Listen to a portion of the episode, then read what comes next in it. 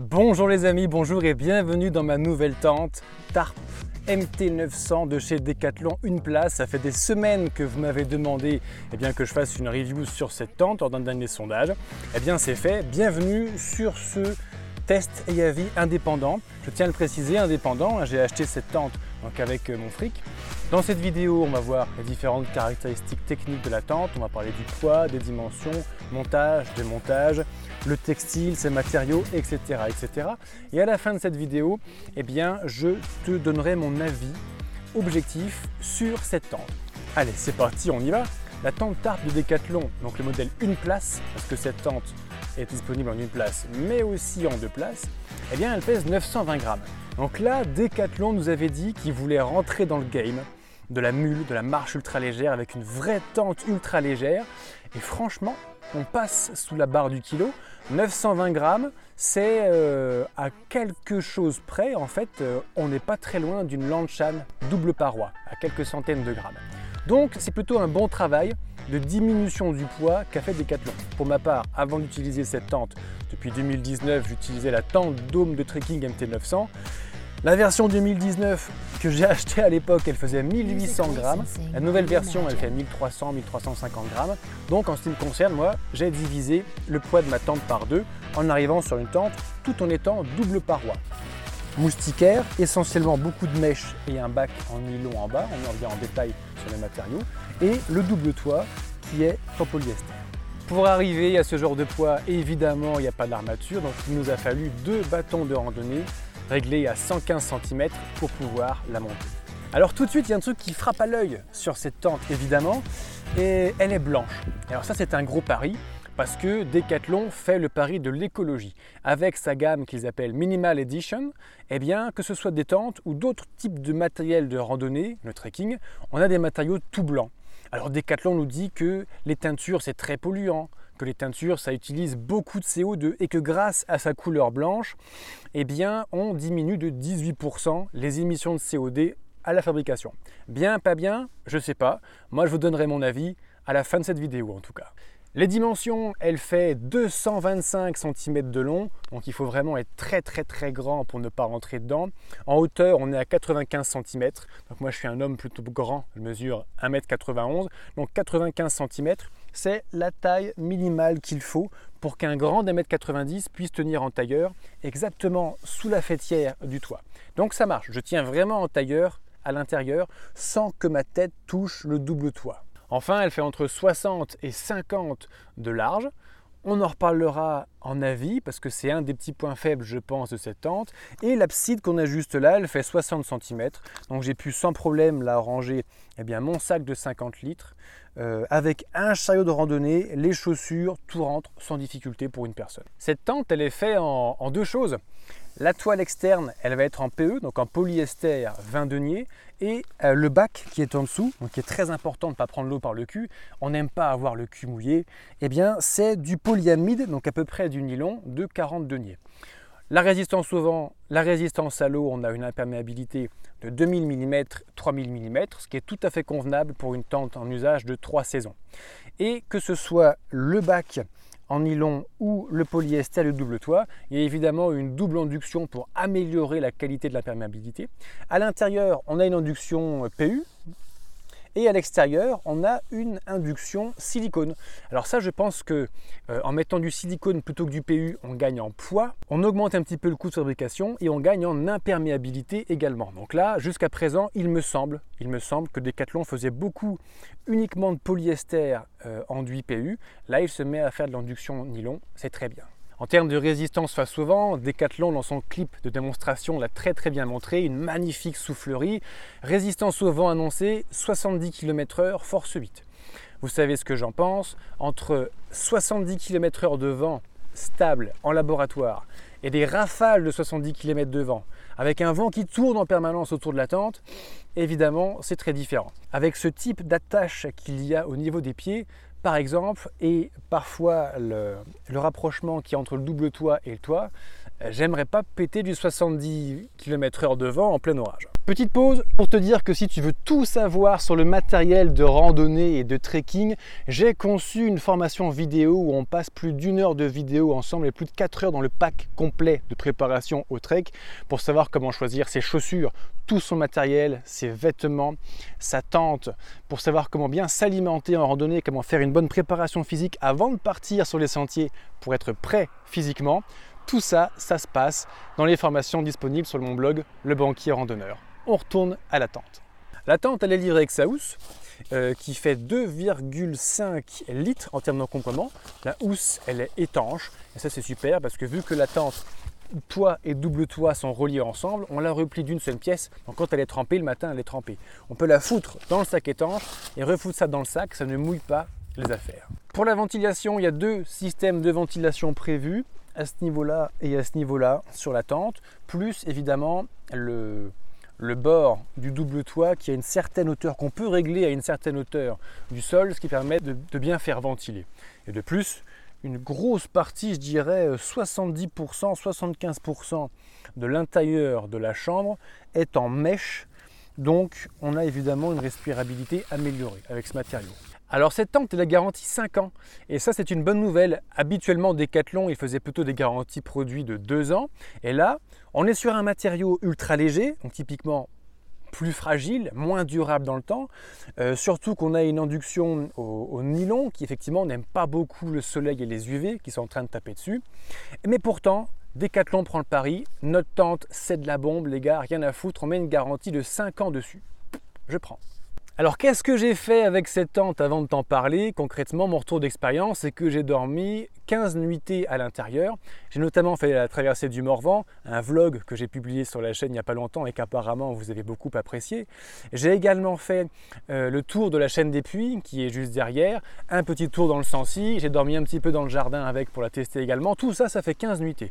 Sur ces 15 nuitées, je me suis payé deux orages avec pas assez de vent à mon goût pour vous faire un retour d'expérience parfait, comme ce que j'avais fait sur la tente Trek 900 que j'avais montée jusqu'à Cap Nord entière et vivante sans la déchirer. Et ça, c'était un putain de retour d'expérience. Mais de ce que je peux vous dire, je me suis pété deux orages. Le premier près d'Autun, à Brion, en terrain très dégagé. Et euh, ça flashait dans tous les sens, il a plu comme vache qui pisse. Grosse pluie, la tente a parfaitement résisté. Deuxième orage que je me suis pété, aux alentours de la chaîne des puits là-bas. C'était le plantage du campement lors d'un stage de trekking de 3 jours qui s'est euh, passé le 14, 15, 16 juillet 2023. Et euh, avec le groupe, on s'est installé dans une chaire, c'est-à-dire une ancienne coulée de lave. Donc là, le terrain, c'est le bordel. C'est chaotique, il n'y a rien qui est plat. Donc la tente, j'avoue, n'était pas parfaitement bien montée. Et là, l'orage nous est tombé dessus. Donc la forêt a coupé le vent, parce qu'il y avait quand même bien du vent, et il a plu une bonne paire de draches euh, et de la pluie non-stop en fait toute la soirée. En gros, hein, de 19h à minuit, il a plu par intermittence. J'ai pas eu de problème. Dans le groupe, il y avait un membre qui lui était monté sur de la Freelight 1 de chez MSR. Et pour ceux qui connaissent la Freelight 1, au niveau des pieds, tu sais, il n'y a plus qu'une monoparoi.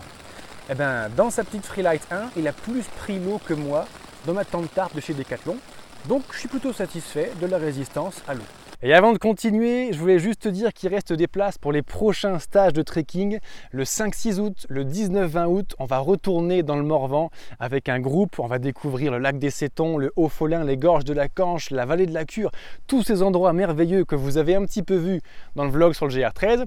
Le Morvan, c'est à 2 heures de Paris, 2 heures de Lyon, c'est vraiment la porte à côté. Et le 2-3 septembre également, nous nous retrouverons avec un groupe à Fontainebleau cette fois-ci. Maintenant, on va voir le montage et le démontage de la tente. C'est très simple, c'est rapide, ça se fait très bien. Alors pour monter la tente, c'est très simple. Tout d'abord, on commence par la jeter sur le sol. J'aime bien l'effet que ça fait. Ensuite, on va sardiner aux quatre coins avec les sardines mises à disposition dans le petit sachet. On déploie les deux petits piquets de 50 cm et on les fixe dans leurs embouts côté pied.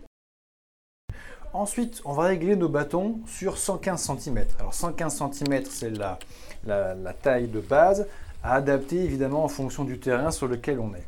Ensuite, on va pouvoir enfiler les bâtons dans les endroits prévus à cet effet, les clipser, les petits embouts en tungstène dans les clips prévus à cet effet, et puis on n'a plus qu'à tendre les haubans, et ça y est, la tente est montée.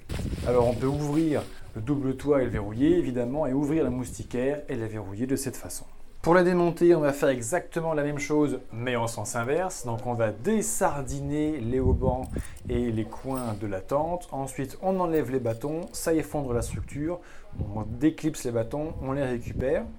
Ensuite, pour replier ma tente, j'aime bien la plier en trois. Donc avec euh, l'énorme surface de double toit par rapport au toit, c'est un peu compliqué. On improvise quelque chose de propre. On replie en trois. J'utilise mon petit sachet avec les sardines et les deux petits piquets pliés en deux pour pouvoir l'enrouler autour. Et ça y est, ça me fait un joli boudin. Je le renfile dans sa grosse capote imperméable et ça y est, la tente est pliée. Et ben voilà, maintenant c'est l'heure que je vous donne mon avis. Alors, est-ce qu'il faut l'acheter Est-ce qu'il ne faut pas l'acheter? Ah, ah, ah, ah, vous vous posez encore la question. Eh bien, euh, concrètement, cette tente, pour moi, c'est une tente d'un excellent rapport qualité-prix, comme souvent avec Decathlon. De plus, pour un prix, bon rapport qualité-prix, vous avez le SAV de Decathlon, donc une entreprise française qui a, sa commercialisation sur notre territoire. Vous avez une garantie de 5 ans. Donc s'il y a un pépin sur la tente, vous pouvez facilement aller à l'atelier de Decathlon. Donc euh, Franchement, rapport qualité-prix, pas de problème.